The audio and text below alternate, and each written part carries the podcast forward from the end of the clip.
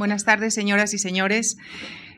Muchas, muchas gracias por acompañarnos esta tarde en la que les queremos invitar a que compartan con nosotros un viaje. Sí, un, un viaje a la Europa de los siglos XVI y XVII.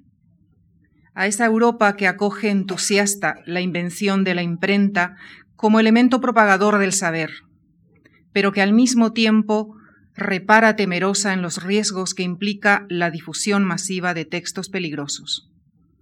Surge así la censura, con sus diversas manifestaciones, los índices de libros prohibidos, los autores perseguidos, las formas de escritura en momentos de persecución, elementos todos estos que son esenciales para comprender la lectura, la escritura, la impresión y la circulación de libros de esa época. Les proponemos, pues, en este ciclo de cinco conferencias que iniciamos esta tarde, analizar este proceso, no solo en sus aspectos negativos, sino también por su influencia en la construcción de los estados modernos. Y para iniciar el ciclo nos acompaña hoy el profesor Pedro Cátedra, a quien agradecemos su participación en nuestras actividades. Catedrático de Literatura Española en la Universidad de Salamanca, en la que dirige el Seminario de Estudios Medievales y Renacentistas. Director del Instituto Biblioteca Hispánica del Centro Internacional de Investigación de la Lengua Española de la Fundación San Millán de la Cogolla. Profesor de la Universidad mm, Sorbona de París y correspondiente extranjero de la Academia de Ciencias de Lisboa y corresponding fellow de la British Academy.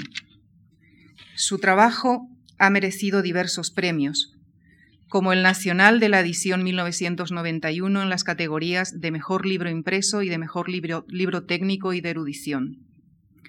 El premio Alexander von Humboldt en el año 1999 y el premio Fray Luis de León 2005 de la Junta de Castilla y León a la mejor labor editorial. Ha publicado, entre otras muchas obras, imprenta y lecturas en la Baeza del siglo XVI, invención, difusión y recepción de la literatura popular impresa, siglo, XVI, liturgia, poesía y teatro en la Edad Media, y el sueño caballeresco de la caballería de papel al sueño real de Don Quijote. Cedo ya la palabra al profesor Cátedra, que hablará sobre la autoridad de la letra, prácticas cautivas de escritura y oralidad en los siglos XVI y XVII. Muchas gracias. Muchísimas gracias, doña Lucia Franco, por la presentación y la acogida en esta casa de la cultura y eh, también de la eh, vida más activa eh, de prácticas intelectuales de Madrid. Mi agradecimiento también, aunque no esté presente, a la profesora María José Vega, que nos ha animado a plantearnos una serie de cuestiones relacionadas justamente con aspectos como los que la persona que me acabo de presentar les ha propuesto. Mi intervención, con, todos los límites que naturalmente tiene la cuestión, eh, atiende en alguna medida a plantearme cuáles son aquellas situaciones que en lo literario y en lo social se producen después de una presión, como pueda ser la presión de la censura religiosa o civil en la España del siglo de oro. Pero también la censura, que es en cierto modo una piedra de toque que hace aflorar multitud de prácticas reales y otras que no lo son tanto y que llegamos a considerar hasta representativas, la censura, como piedra de toque, digo, tiene una serie de límites metodológicos y también de carácter eh, formal. Al hablar de la censura en el antiguo régimen, hay que plantearse siempre el hecho de que todo tipo de censura está organizada sobre la base de un proceso judicial, sea penal, civil, sea un proceso judicial de carácter religioso. Y todos los procesos judiciales se rigen por una serie, digamos, de marcas, una serie de requisitos y de protocolos que en muchas ocasiones transforman la realidad. Un proceso inquisitorial como los que yo voy a utilizar a lo largo de esta tarde, un proceso inquisitorial tiene una serie de problemas fundamentales y es que naturalmente quienes lo dirigen están obligando al reo o a los reos a eh, llegar a un punto fundamental. De acuerdo con la, con la eh, práctica procesual penal del eh, siglo XVI, los límites para la verdad muchas veces son, digamos, susceptibles de opinión. Es posible que aplicando un protocolo de preguntas, un protocolo en un interrogatorio, o incluso aplicando una práctica totalmente legal y necesaria, como tal considerada en la época, como el tormento para obtener la confesión por parte del reo, es natural que se produzcan quizá confesiones que nada tienen que ver con la realidad de lo acontecido y que en muchas ocasiones construyan una enorme falsedad imaginativa. Hemos estudiado durante muchos años los procesos, por ejemplo, por brujería en el Occidente, en Europa, y se ha creado una idea de la brujería real en Europa en la que todos creían. Muchos de esos procesos estaban en cierto modo ya orquestados, condicionados por un plan que se aplicaba mecánicamente y acababan, en efecto, esas personas, especialmente mujeres acusadas de brujería, siéndolo y ellas mismas declarando determinadas prácticas que no solo son irreales desde el punto de vista moral, sino también son faltas, falsas desde el punto de vista fisiológico, físico o como nosotros queramos. Se construyen, en cierto modo, grandes espacios. Por eso, en el día de hoy, y en una conferencia en la que voy a seguir este esquema con tres puntos fundamentales, yo no voy a utilizar procesos relacionados con prohibición de libros, de lecturas, sino más bien voy a utilizar aquellos procesos que tienen presente o en un momento determinado las personas a las que han sido sometidas a una investigación y a un juicio han hablado precisamente de su relación con el texto.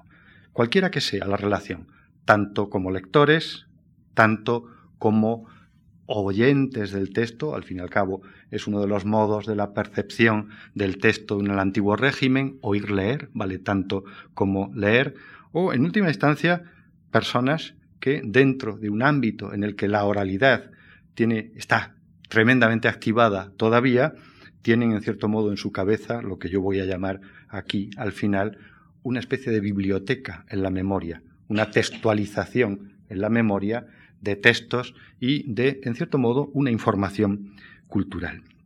Teniendo en cuenta estos elementos a los que me refiero en, la, eh, en, esta pequeña introducción, querría empezar hablando del punto primero, no sin antes mencionar, leer quizá, un fragmento de un texto de un viajero alemán que hacia 1605 viaja por España, ha permanecido el tiempo suficiente como para escribir sus impresiones sobre España y los españoles. Y en un momento determinado también habla de la literatura de los españoles. Y refiriéndose a sus prácticas de lectores y de lectores, de lectores y de oyentes, dice que son muy descuidados, o a lo menos lo han sido hasta ahora en enriquecer y hermosear su lenguaje, y pocos autores buenos se hallan en romance y aquellos son de nuestros tiempos.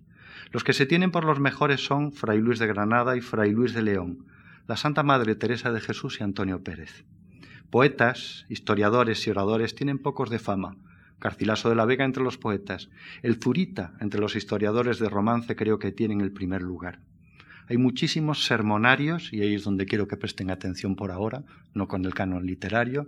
Hay muchísimos sermonarios y libros de devoción, y son estos tantos que por algunas fuertes razones el Santo Oficio, la Inquisición, ha tratado muy de veras de quitarlos, prohibirlos, y aún se sospecha que al cabo lo ha de hacer.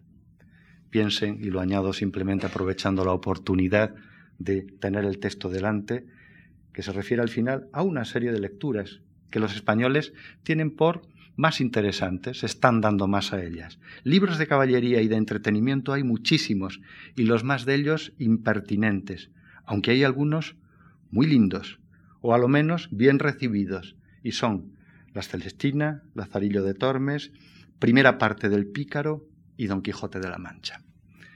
Podríamos hablar durante una hora justamente de la creación del canon de la literatura española en el siglo XVII, justamente el mismo año que se publica El Quijote, cuando siempre seguimos pensando que el canon de la literatura española es algo más del siglo XVIII y del siglo XIX. Sin embargo, un viajero extranjero ya sabe que es, fijándose en lo que los españoles leen, lo que podríamos decir nuestro canon literario.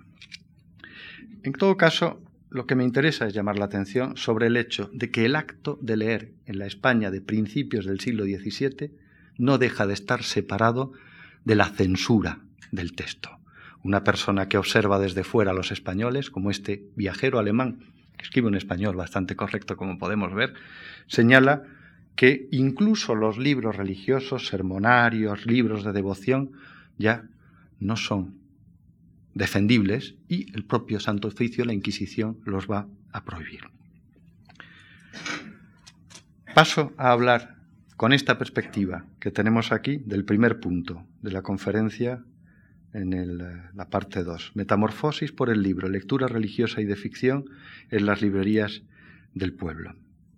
Y es que el libro en el siglo XVI y en el siglo XVII, en plena época de la aculturación tipográfica, habitual ya en todos los ámbitos de la sociedad de esos siglos, el libro es algo más que, digamos, un referente cultural, un referente informativo. El libro tiene una normatividad, tiene un poder, como los historiadores de la cultura escrita actuales han señalado, Roger Chartier entre otros, y varios más, tiene un poder que, en cierto modo, condiciona, da normas de vida en cualquier ámbito que sea a sus lectores o a sus oyentes. Conocemos bien el fragmento de la derecha que tienen aquí, del famoso entremés de los romances, en el que eh, el autor habla de su protagonista Bartolo, que de leer el romancero ha dado en ser caballero por imitar los romances, y entiendo que a pocos lances será loco verdadero. Que de leer romances Bartolo estatal, que se haga soldado y vaya a embarcar, dice la copilla que acompaña al entremés de los romances. Es decir, está hablando de un personaje que, como Don Quijote, se vuelve loco justamente a base de leer romances. Ha transformado su propia condición simplemente por medio de la lectura. Ese es un fenómeno que para nosotros hoy en el siglo XXI es muy difícil de entender. Pero en determinados niveles sociales, y no solo niveles sociales de una cultura mínima, sino también de una cultura mediana y alta, el hecho de leer es algo más que el hecho de informarse. Puede llegar a transformar el individuo, incluso lecturas que están, estarían muy lejos de lo que nosotros consideraríamos una lectura normativa, una lectura que nos educa, nos cambia y nos modifica. Casi se podría decir que cualquier cosa. ¿Y eso en virtud de qué? En virtud del prestigio del impreso. El prestigio del impreso es tal que conlleva justamente esa transformación. El pasaje que tienen a la izquierda es reconocido, lo ven enseguida, pertenece a la segunda parte del Quijote y es cuando Don Quijote recupera la razón. Yo tengo ya juicio libre y claro, sin las sombras caliginosas, es decir, las sombras de la oscuridad, el sueño, de la ignorancia que sobre él me pusieron mi amarga y continua leyenda de los detestables libros de las caballerías. Ya conozco sus disparates y sus embelecos, y no me pesa, sino que este desengaño ha llegado tan tarde que no me deja tiempo para hacer alguna recompensa leyendo otros que sean luz del alma. No entro ahora en cuáles son esos libros de luz del alma, pero el referente de Cervantes aquí, si lo descontextualizamos de su época, no deja de ser sencillamente una distorsión sobre la historia real en la que estaba viviendo Cervantes. Don Quijote está diciendo aquí que los libros de caballerías lo han vuelto loco. Y en principio tenemos que creernos que a Bartolo y a Don Quijote los han vuelto loco los romances y los libros de caballería. Y eso es eh, un principio necesario para interpretar todo eh, el, Quijote. Muchos años antes, 50 años antes de la publicación del Quijote, un aragonés, Bartolomé Turlan, y es uno de los textos nuevos que les acerco hoy aquí, escribe una carta a sus paisanos del pueblo del que, al que él, donde había nacido, en Nonaspe, en tierras aragonesas, y él está, en ese momento de eh, canónigo de la Catedral Santa María de Amberes. Es un hombre con una cierta afinidad por la reforma protestante. Y en ese texto, en esa carta de la que conservamos un par de copias, llega a afirmar estas dos cosas que están aquí y que enseguida les llamarán la atención desde la perspectiva de las palabras de Cervantes anteriores. Dice en un momento determinado, a propósito de la transformación de los textos, Dios eterno, ¿Y qué hay en aquellos nuevos libros que en tanta manera se están refiriendo a los libros de caballerías, a los libros de ficción, ¿eh? que en tanta manera arrebaten y transformen como un metamorfóseos en sí los ánimos de aquellos que los leen y oyen? Cierto, en ellos no hallarán sino cosas tales que en todo y por todo gasten y corrompan y pierdan los ánimos de los mancebos que los leen y oyen porque los encienden y inflaman de una vanagloria mundana y de una superbia que leyendo y oyendo conciben, que les mueve y altera como si ya ellos mismos se viesen y se hallasen en los actos y hechos y hazañas que leen y oyen, lo cual no es todo que un viento del cual días y noches se apacientan, que totalmente los echan a perder. Como Don Quijote, siendo joven, como él dice, de claro en claro y de oscuro en oscuro, se iba volviendo loco a base de las lecturas. 50 años antes de la publicación del Quijote, un reverendo canónigo de la Catedral de Amberes, con afinidades reformistas, escribe ese texto y ese texto no tiene como destino condenar los libros de caballerías. El destino de ese texto no es ni más ni menos que alabar y recomendar la lectura de la, Sagrada Escritura, de la Biblia, en lengua romance, como sustituto de esas malas lecturas. Fíjense qué importancia da este canónigo a los textos de ficción que volverán loco a Don Quijote cuando los coloca en la misma balanza que los textos, ni más ni menos, de la Sagrada Escritura. Su referente no son los autores clásicos por condenar la literatura erótica latina o griega, no, su referente como libros verdaderamente demoníacos son los libros de caballerías. Tal es la fuerza que él le presta. Y en otro momento advierte algo que ya sí nos interesa más y nos llama más la atención desde la perspectiva del fragmento cervantino.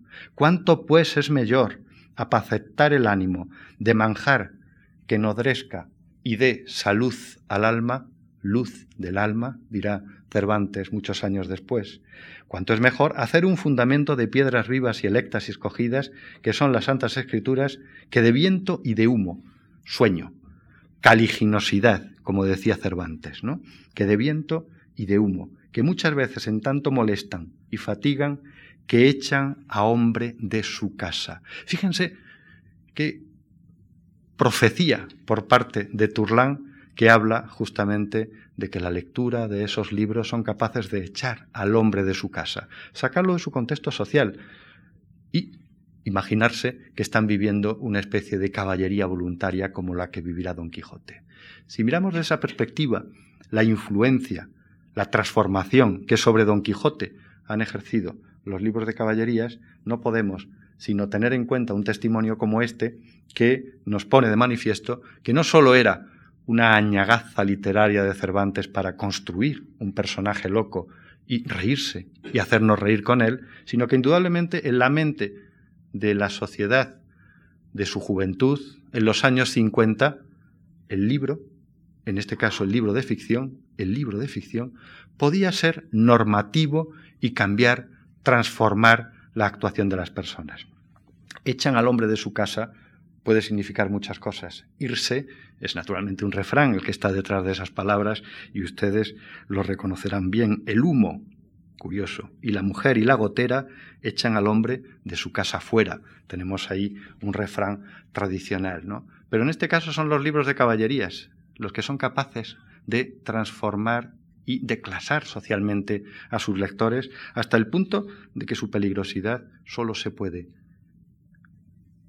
sustraer a la influencia social por medio de la lectura de la Sagrada Escritura. El libro, pues, para personas del siglo XVI, es un libro que está mucho más allá, en cierto modo, que, la, eh, del carácter meramente informativo. Bartolomé Turlan, que menciono ahora mismo, es un personaje que sufrió, en cierto modo, la persecución inquisitorial. Y es gracias justamente a esa persecución, a ese intento de proceso, gracias a eso, a lo que conservamos esa carta de donde he extraído estos dos textos que le traigo, puesto que se hallan en los archivos de la Inquisición, no muy lejos de aquí, en el Archivo Histórico Nacional, para quien quiera eh, consultarlo. Pero es importante el hecho, un libro de caballerías vale tanto como la Sagrada Escritura. Tal es la normativa, tal es la repercusión posible que puede tener en el ánimo de las personas. Paso al segundo punto, a propósito, justamente para mi eh, razonamiento, sobre los referentes educativos y el control de sus medios. Lo que es la literatura primaria del didactismo, de la formación infantil, de Alonsos Quijanos pequeños, de Turlanes pequeños, que en alguna medida contribuyen a crear también esa imagen. El problema, en última instancia, no es que los textos sean literarios o no lo sean. No hay apenas distinción durante mucho tiempo en la calidad o en la condición de los textos. El problema está en el hecho de que cuando un texto se imprime, se supone que ha pasado por tales y tantos controles, sobre todo a partir de 1552, que es cuando se establecen la mayor parte de las leyes contra eh, eh, en favor del control de los textos impresos, ha pasado por tantos controles que tiene una autoridad intemporal. Esa autoridad intemporal que tiene el libro se la da justamente el hecho de haber pasado por todos los requisitos que después del Concilio de Trento y un poco antes, en el caso de España, se establecen para la publicación de un libro, que ha de ser aprobado por el estamento eclesiástico en algunos casos, desde luego por el estamento, el estamento civil, por el Consejo de Castilla o sus representantes, que ha de sufrir una serie de filtros y ha de reunir una serie de condiciones para poder salir a la luz. La fuerza, justamente, del libro, en este caso, no está en el hecho de lo que cuenta, sino en la autoridad que le da todo ese proceso de filtros que a lo largo de una época eh, va sufriendo el libro hasta verse impreso. Un libro impreso, en cierto modo, tiene todas las condiciones de autoridad para ser creído a pies juntillas como la verdad. Cervantes ironizará sobre eso, y hay un pasaje del Quijote que ustedes recordarán en el que Don Quijote dice, pero ¿cómo no va a ser verdad eso si está impreso con licencia, si está circulando impreso con licencia? A nosotros nos hace reír esa afirmación porque la está diciendo un loco, pero les puedo contar una anécdota, también procedente de archivos, en este caso de un proceso penal de la Chancillería de Valladolid.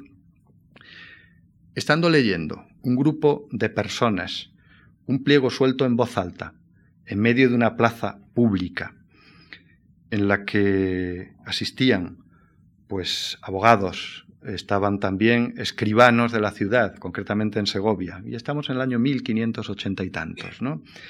Había también una serie de religiosos y entre ellos dos doctores en teología de la Orden de la Santísima Trinidad. Y esas personas que estaban allí presentes estaban oyendo contar una historia que ninguno de nosotros creo, ahora creo. A lo mejor era verdad, pero en cualquier caso mm, estaríamos dudosos con respecto a su eh, veracidad. ¿no? La historia de un abogado en leyes, que era tan miserable, tan abusivo, cumplía tan mal con su oficio, que además tenía un pacto con el diablo y que al morir los demonios se lo llevan en cuerpo y alma al infierno.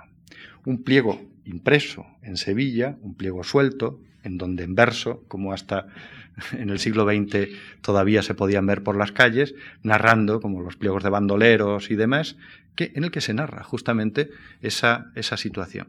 Pasa por allí una persona que conoce al abogado acusado de tamaño pecado y dice, pero si yo conocía a este señor, eso no puede ser verdad. Entonces los dos trinitarios, doctores en teología, se vuelven a él y dice, ¿cómo no va a ser verdad? Y blanden el pliego si está impreso con la licencia de la Santísima Inquisición. el hecho de estar impreso entonces y autorizado lleva a que cosas totalmente inverosímiles o no veraces tengan que ser consideradas como tales. Esa relación propia de una nueva sociedad que se ha habituado ya al texto impreso, que vive la aculturación tipográfica, es un elemento que nos tiene que hacer pensar a propósito de la efectividad del texto impreso. Y eso se imbrica en las personas desde la propia formación. El problema educativo, en ese sentido, el problema de las lecturas infantiles, nos llevaría eh, muy lejos en este caso. Pero tras de eso y antes que eso existe el convencimiento de que el texto impreso tiene una dificultad, tiene una peligrosidad extrema.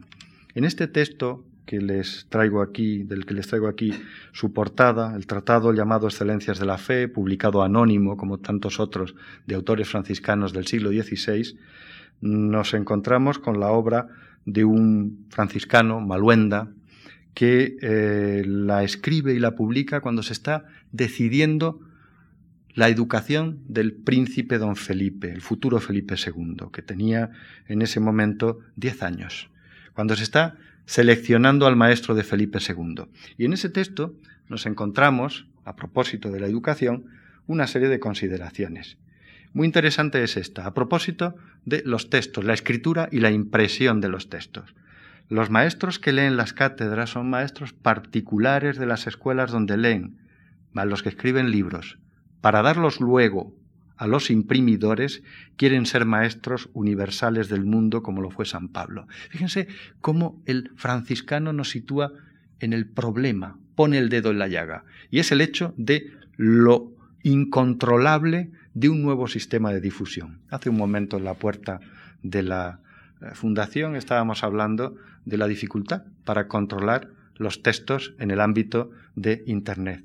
Cómo hay que, en cierto modo, garantizar el copyright y también garantizar la autenticidad de muchos de esos textos. Ese mismo problema lo están viviendo en el año 1537, pero con lo que es la innovación tecnológica en 1537, la imprenta evidentemente todavía, digamos, si no en su infancia, sí en su preadolescencia.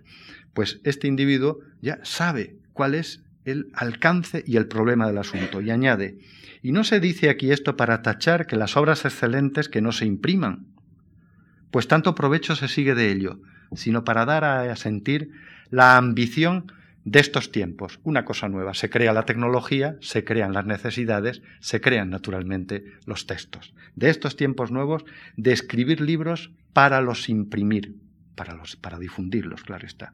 Que algunos estarían mejor rasgados que impresos, como muchos tratados de coplas livianas estarían mejor quemadas que publicadas por los moldes.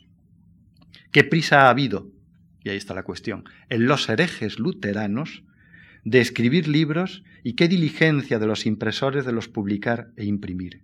Libros ambiciosos, de ambiciosos estilos e ingenios de propia cabeza sin seguir en ellos las reglas derechas de las sentencias de los santos doctores. Es decir, es la consagración de la pérdida justamente del control y del efecto de un texto que por el hecho de ser impreso tiene una enorme influencia, la influencia la normatividad a la que me he referido antes, hablando de casos concretos desde el Quijote y sus antecedentes. Y en efecto, al fin y al cabo, ese texto viene también a representar lo que podríamos decir es una realidad social y religiosa en la Europa del siglo XVI. Tienen ahí, y es una muestra perfecta, muchas veces una imagen vale más que mil palabras, y de luego cualquier imagen vale más que cualquier palabra mía, un grabado, medio grabado, el otro medio se los pongo enseguida, en el que se representan hábitos y en alguna medida también presencias de cómo se vive en el ámbito protestante lo que es la predicación y la difusión. Si ustedes miran esta imagen en donde se nos presenta la suma de, de los predicadores evangélicos, eh, vemos que desde el propio predicador, un hombre delgado, alto, y los oyentes, no hay ninguno que no deje de tener un libro en la mano. Incluso los libros, las mujeres, las madres enseñan con libros a los hijos. Esa idea del libro como un efecto verdaderamente demoledor de la cultura católica en el centro de Europa por parte del protestantismo, es un hecho sobre el que todavía seguimos discutiendo. Es verdad que hemos pasado en la historia de la cultura y la historia del libro desde una defensa abierta de la importancia de los textos impresos en el ámbito de la reforma y para su difusión, y ahora algunos empiezan o empezamos a dudar de eso. Pero sí que representa, en cierto modo, es una clara idea de lo que habíamos visto antes en el franciscano. Y vean ustedes ahora la suma de la predicación católica. Ese reverendo franciscano barrigudo, podríamos decir, bien tratado, y luego la porción de católicos, ninguno tiene un libro. Los libros no existen, los libros han sido vedados, han sido prohibidos, no existen.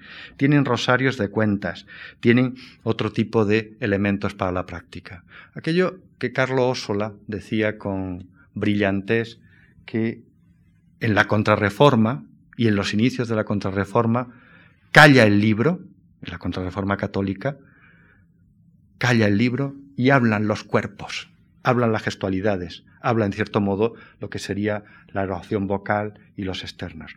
Esa, esa propuesta viene a resumir muy bien iconográficamente la situación con respecto a la desconfianza del libro, a lo que se ha llamado también biblioclasmo, necesidad de poner unos límites y de parar la tradición de la lectura y en cierto modo eso que da la independencia de pensamiento a quienes tienen acceso a, numerosas, a numerosos textos sin necesidad del control superior. Detrás de eso, claro está, y detrás de cualquier biblioclasmo, lo que hay es un enorme convencimiento en las posibilidades transformadoras de cualquier libro. Solo se destruyen los libros y naturalmente se consideran peligrosísimos. Solo se censura aquello que se considera verdaderamente que hace daño. Por eso, la representación de un mundo lleno de libros protestante y un mundo en el que no hay ni un solo libro es tan importante. Incluso diría que es más elocuente la importancia del libro en donde no existe que en donde existe. Así pues, la situación, el biblioclasmo, tiene en última instancia unas consecuencias importantes. Y es el hecho de que a lo largo del tiempo, en el ámbito de la educación nos encontramos con que esa falta de distinción entre el valor normativo de los libros, entre su significado, la falta de interés también en su significado, puede llegar a producir unas situaciones harto curiosas. Y es el hecho de que los niños, desde muy pequeños, tienen las mismas lecturas que Don Quijote. No voy a decir que lean libros de caballerías grandes, pero los niños que leen, por ejemplo, el Catón traducido al castellano, los dísticos de Catón famosos en la educación tardía de la, de la edad clásica, leen también otro tipo de libros. Siempre lo hemos supuesto. Don Ramón Méndez Pidal fue una de las personas que advirtió que los niños leían en el, en el mundo en el siglo XVI ese tipo de textos. Y puedo citar unas palabras de alguien que, por cierto, está aquí en la sala. Pero aprender a leer en la escuela, dice la profesora García de Enterría, recordemos todos, es repetir en voz alta lo aprendido tantas veces que se llega a retener en la memoria y se repite más tarde. La escuela, a base de la repetición y la fijación en la memoria, es una escuela formativa o deformativa, es un espacio formativo o deformativo con relación a las lecturas. Y siempre pensamos que los niños del siglo XVI, desde su más tierna infancia, podían aprender de memoria romances y los recitaban. Lo que no estábamos seguros es que los niños del siglo XVI, desde su más tierna infancia, leyeran libros de caballería. Libros de caballería breves, pero libros de caballerías.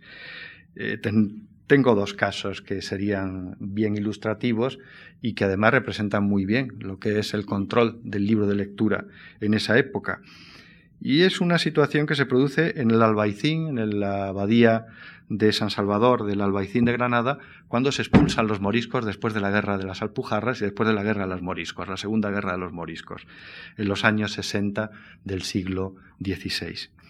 Se expulsan los moriscos y se quedan los campos sin posibilidad de mano de obra. Y se empobrece enormemente la abadía de San Salvador, que había, se había beneficiado durante muchísimo tiempo de esa dote casi gratuita de campos muy fructíferos en la, Alpujarra o en la Vega Granadina y no pueden ser cultivados. Ante ese empobrecimiento, la caída del culto y todo, resulta que en eh, ellos se le ocurre solicitar al rey Felipe II la concesión en exclusiva de la publicación, un privilegio perpetuo piden ellos, de la publicación para imprimir todas las coplas, libros de caballerías que no tengan privilegios y todos los demás libros que entre libreros llaman menudencias, que son los que tienen desde uno hasta 25 pliegos. ¿Por qué los religiosos de la abadía de San Salvador de Albaicín están pidiendo justamente ese privilegio? Porque están duplicando un privilegio que se ha concedido recientemente a la abadía de Valladolid, a la futura catedral de Valladolid, que es la producción en exclusiva de las cartillas para aprender a leer a los niños. Es un, episodio interesantísimo de la historia de la imprenta y de la historia de la edición española del siglo XVI. También quizá de la historia trágica de la edición española del siglo XVI. Abadía de Valladolid, Abadía de Granada están pidiendo en última instancia las mismas cosas. No dicen los granadinos que sean libros que se utilicen en la escuela, pero unos años antes, en 1560, en el segundo documento que les menciono, sí, unos libreros de Sevilla piden al rey que se les permita imprimir determinados libros sin solicitar privilegio. Y dicen literalmente, prefiero leerles el texto, eh, ítem suplicamos a vuestra Alteza que porque hay algunos libros de romance buenos con que leen los niños, y ahí está claro, y que son Cid Ruy Díaz, Infante Don Pedro y Abad Don Juan, y otros semejantes, los cuales nunca tuvieron nombre de autor y por esto no osamos imprimirlos, suplicamos a vuestra Alteza que nos permita imprimirlos sin cumplir con el proceso que obligaba la ley del control. Nos enteramos definitivamente que los niños desde su más tierna infancia leían la historia del Cid, que es la crónica popular del Cid, un libro de caballerías popular, leían la historia del infante don Pedro, los viajes del infante don Pedro, que está a medio camino entre el libro formativo de viajes y el libro de caballerías, en donde también se narran aventuras caballerescas, y la historia del abad don Juan de Montemayor, que es un libro de caballerías de raigambre española. ¿Por qué menciono estos fragmentos? Lo verán después en el, en el, en el punto siguiente de mi conferencia un padre mallorquín de hacia 1538 compra a su niña al principio cartillas para aprender a leer. Cuando la niña ya sabe leer un poquito, le compra todas las novelitas caballerescas breves, historia de París y Viana, de carácter sentimental, amoroso en algunas ocasiones, y la niña, a los 12 años, cuando ya sabe leer y escribir bien, tiene una mínima biblioteca en la que justamente son los libros de caballerías su soporte para la lectura.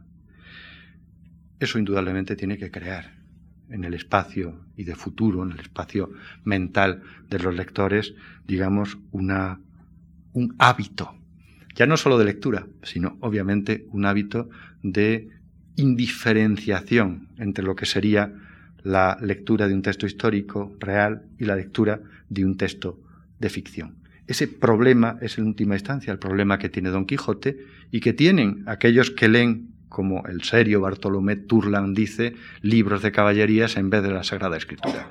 Un problema en ese sentido de formación que a la larga puede producir, digamos, situaciones enfermizas como la de Don Quijote. Refiriéndome al punto siguiente sobre la autoridad del impreso, Quisiera basarme en dos testimonios que, como verán, aportará luz a todo lo que les he ido diciendo antes.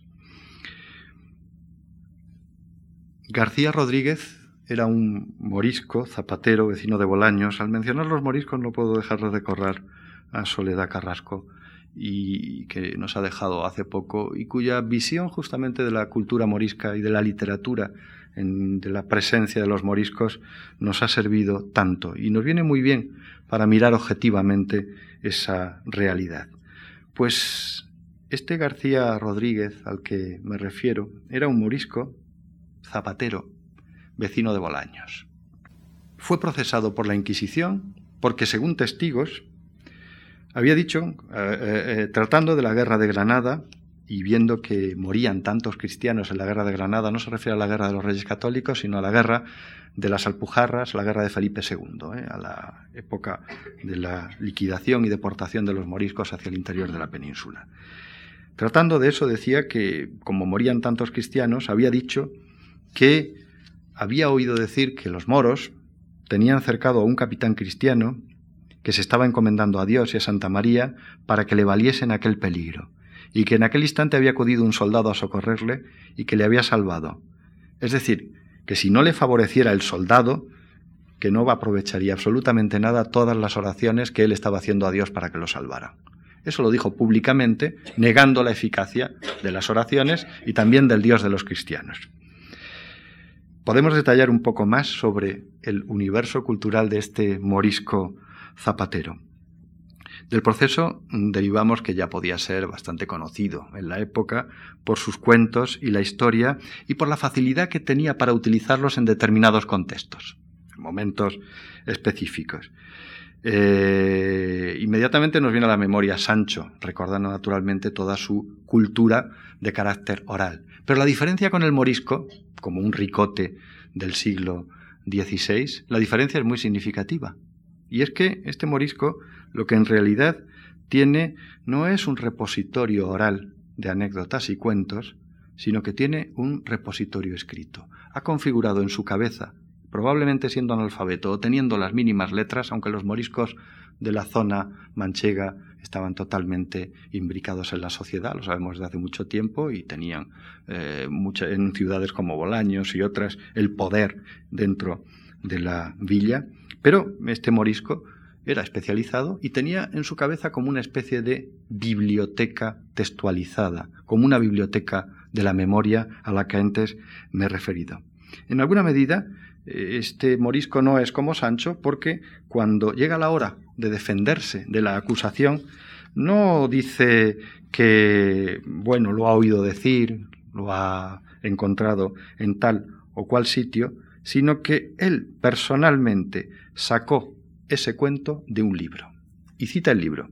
El, el libro concretamente es la historia de Carlomagno. Uno de esos niños, uno de esos libros, perdón, que leían los niños en las escuelas y que se estuvieron publicando hasta el siglo XIX, incluso hasta principios del XX, como literatura popular. Y que hoy en el corazón de Brasil están siendo todavía publicados como literatura popular impresa y leídos como historias o ficciones caballerescas.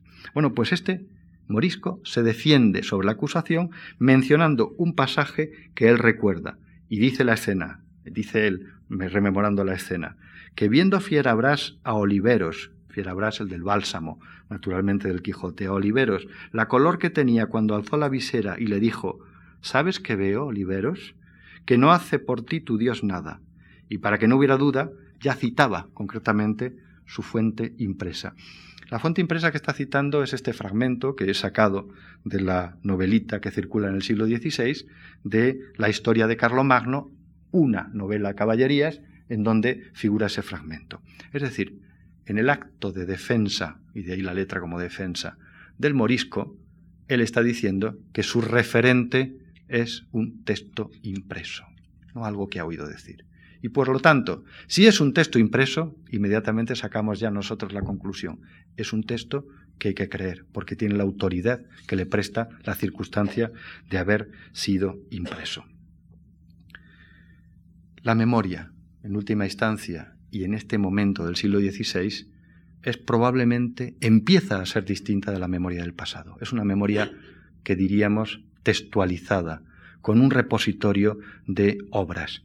No es esta la única obra que este hombre cita.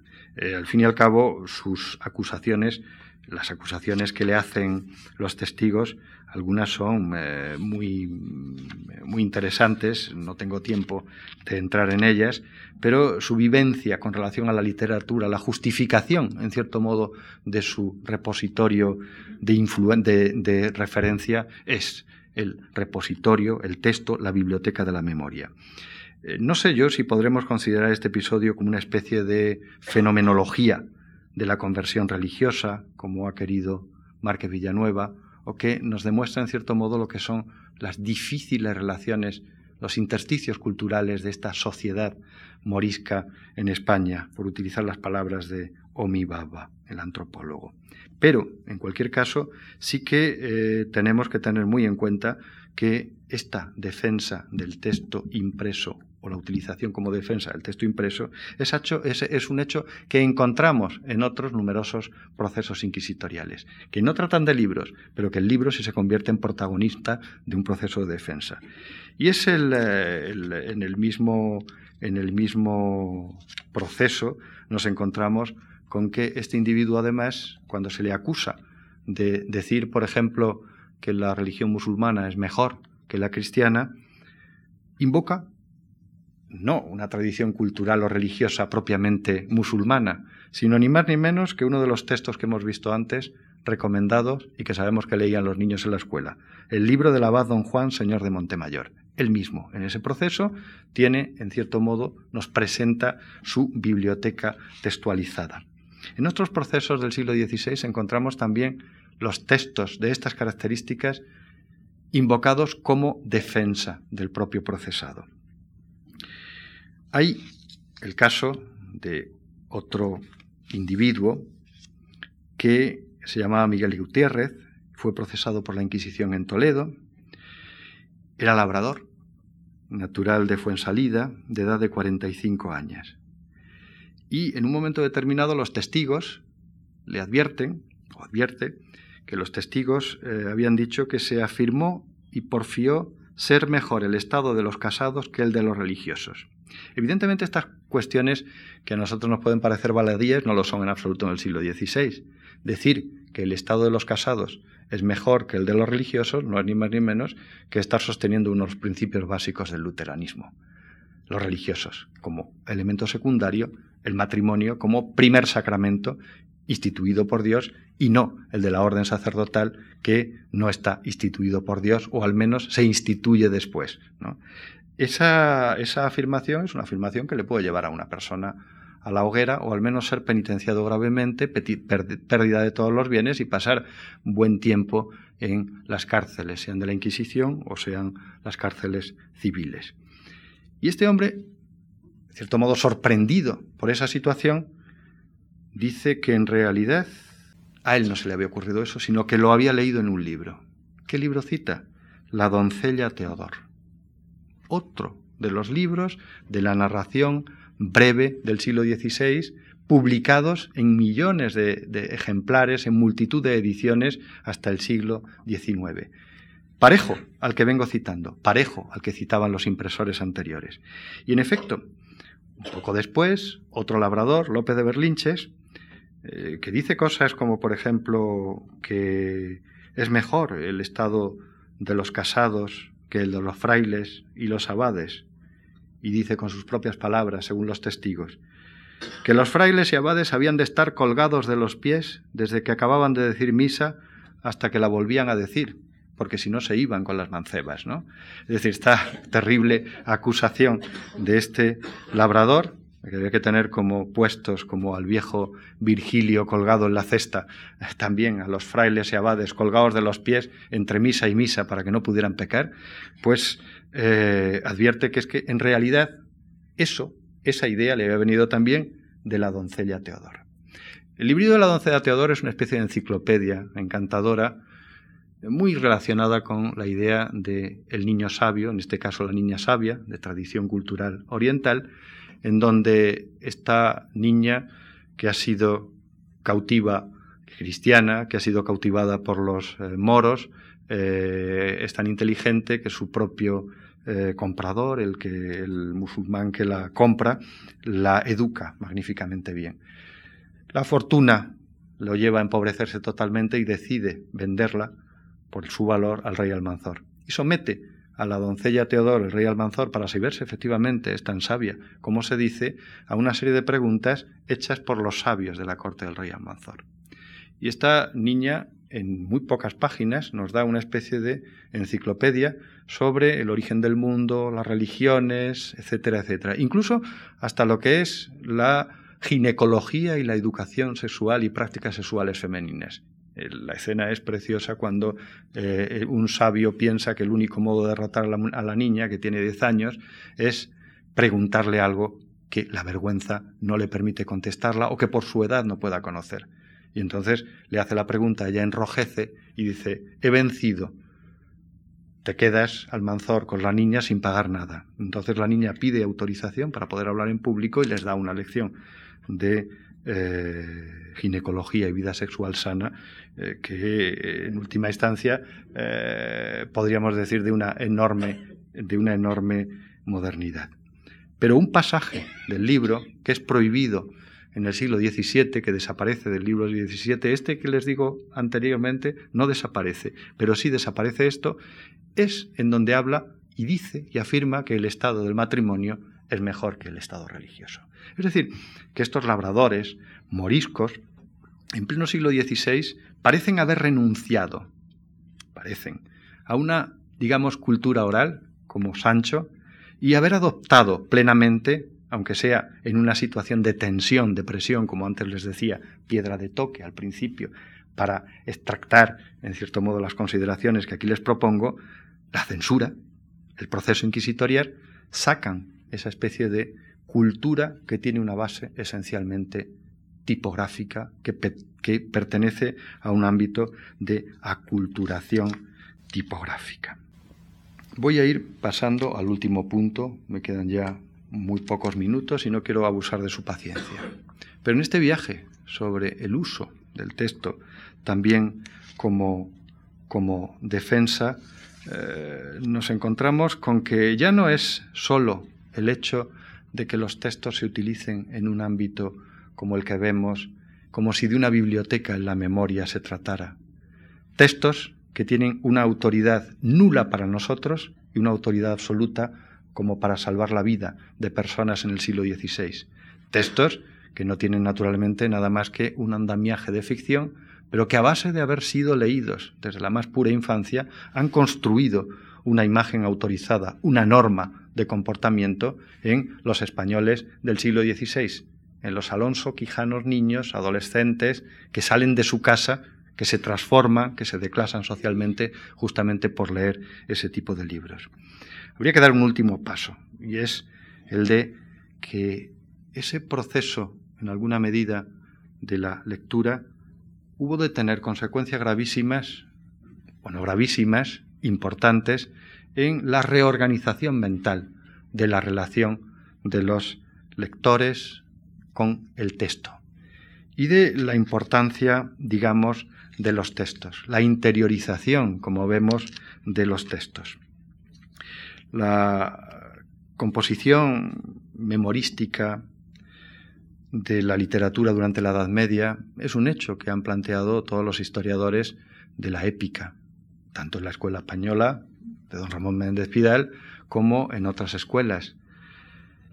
Tenemos indudablemente constancia de eso en grandes monografías que han estudiado la, época, la épica clásica desde la antigüedad griega y la épica más moderna, activa, hasta no hace muchos decenios en los ámbitos, por ejemplo, de las zonas rurales de Yugoslavia.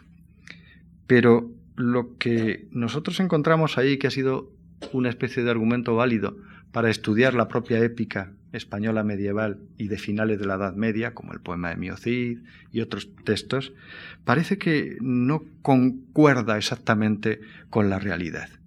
Desde el estudio de estas fuentes podemos percibir cómo la memoria es cada vez una memoria textualizada y una memoria que funciona como la memoria de los los, de los profesores de retórica de la Edad Media, como una, perdón, de la Edad Clásica, como una especie de disciplina que en alguna medida crea bibliotecas textuales memorizadas en la cabeza, con libros como los que aquí pongo, o si damos un paso a más, con textos como los que aquí pongo. Cuando nosotros estudiamos cómo componen los textos los ciegos, es decir, los juglares del siglo XVI y XVII, advertimos, a partir de estos testimonios de procesos, que se componen de memoria, se venden de memoria, se transmiten de memoria, y hay un pasaje interesantísimo para demostrar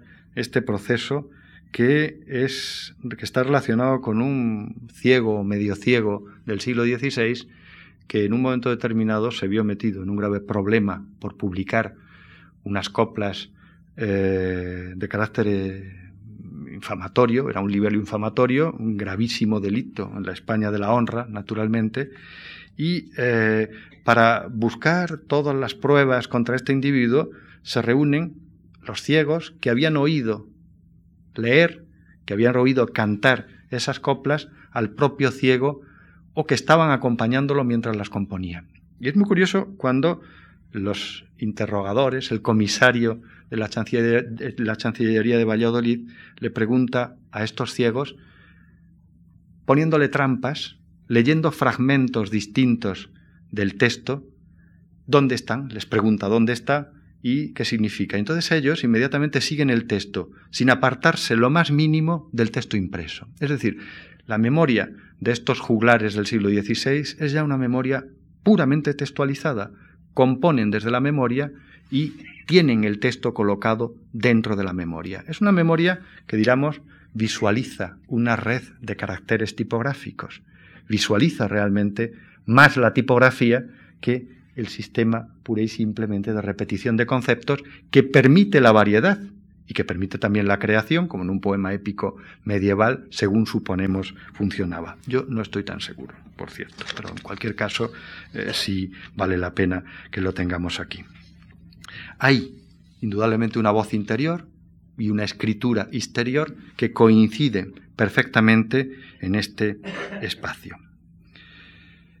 Juan de Frías, y voy a terminar con, este, con esta otra víctima, esta es una especie de relación de víctimas la que les he hecho aquí, pero no son víctimas que hayan padecido por sus libros o por sus lecturas fundamentalmente, sino por sus creencias. Y por eso, en cierto modo, son objetivos los casos que presento. Pues Juan de Frías era un relojero que arreglaba y hacía relojes de torres en los pueblos de Castilla. Y iba por todas las tierras eh, y hablaba con la gente que se encontraba. Varias de esas personas con las que mantuvo conversaciones lo denunciaron a la Inquisición por las afirmaciones que había hecho.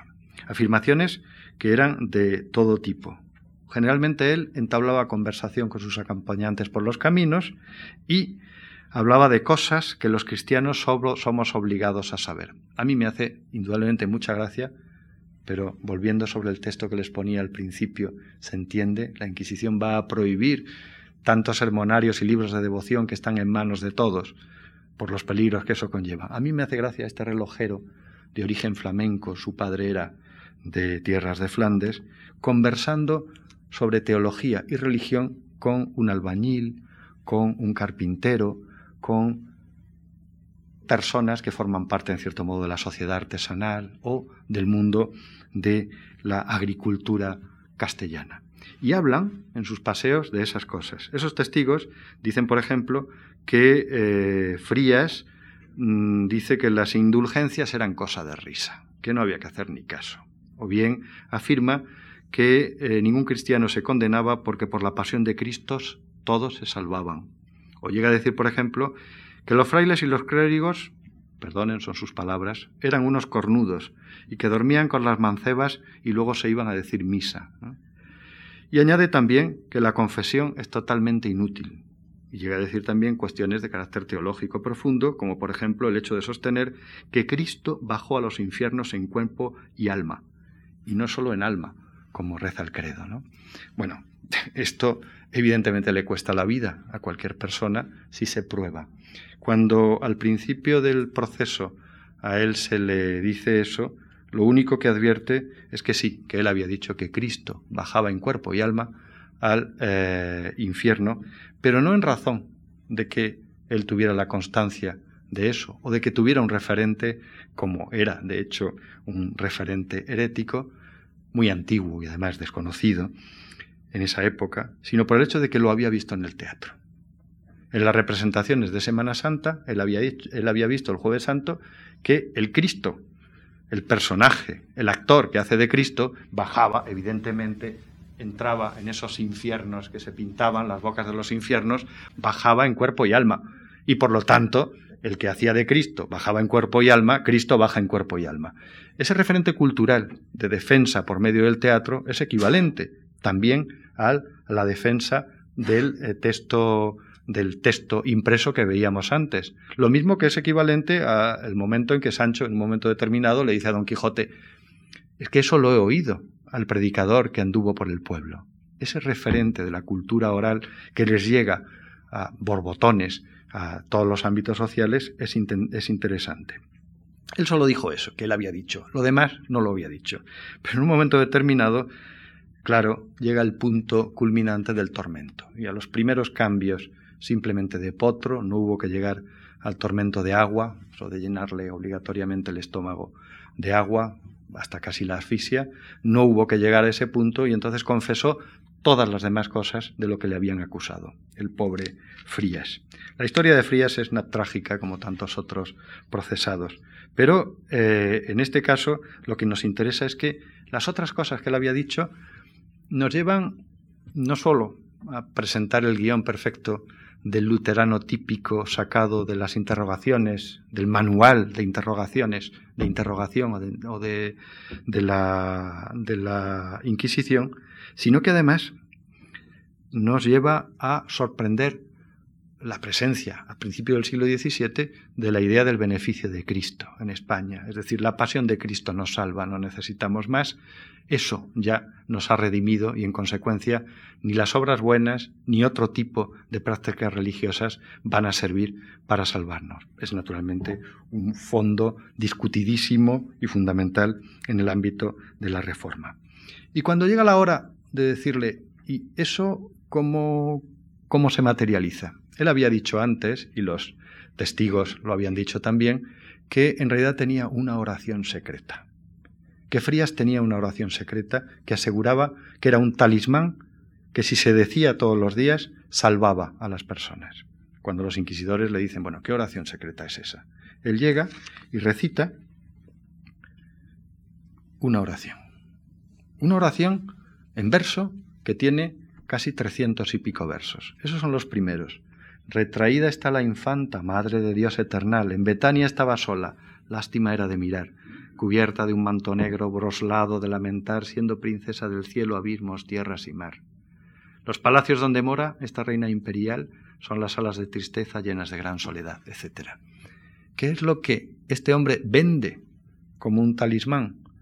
Pues es ni más ni menos el texto que es desde el año 1550 y tantos, no me dejará mentir la profesora García Rentería, que lo ha estudiado en el único pliego que se conserva en la biblioteca del Palacio de Ayuda, creo, el pliego que circula desde esa época y que en el año de 1559 fue prohibido en el índice de Valdés. En realidad es una larguísima narración de la pasión de Cristo. No es una versión del romance del conde Alarcos como a primera vista parece por su principio. En 1604, que es cuando ocurre el proceso de Frías, el pliego que está en la cabeza de Frías no se diferencia en casi ni una sola palabra del pliego que se publica en 1558. Es decir, la biblioteca de la memoria no solo afecta a referentes generales que tenemos en la literatura de ficción, en los libros de caballerías, sino también a la propia en literatura de en verso de carácter popular. Indudablemente, como decía antes, algo había cambiado y desde ese punto de vista tenemos que afirmar, entre otras cosas, que la censura ha hecho posible, y podríamos hablar de cuáles son las características de estos textos en la memoria de las personas.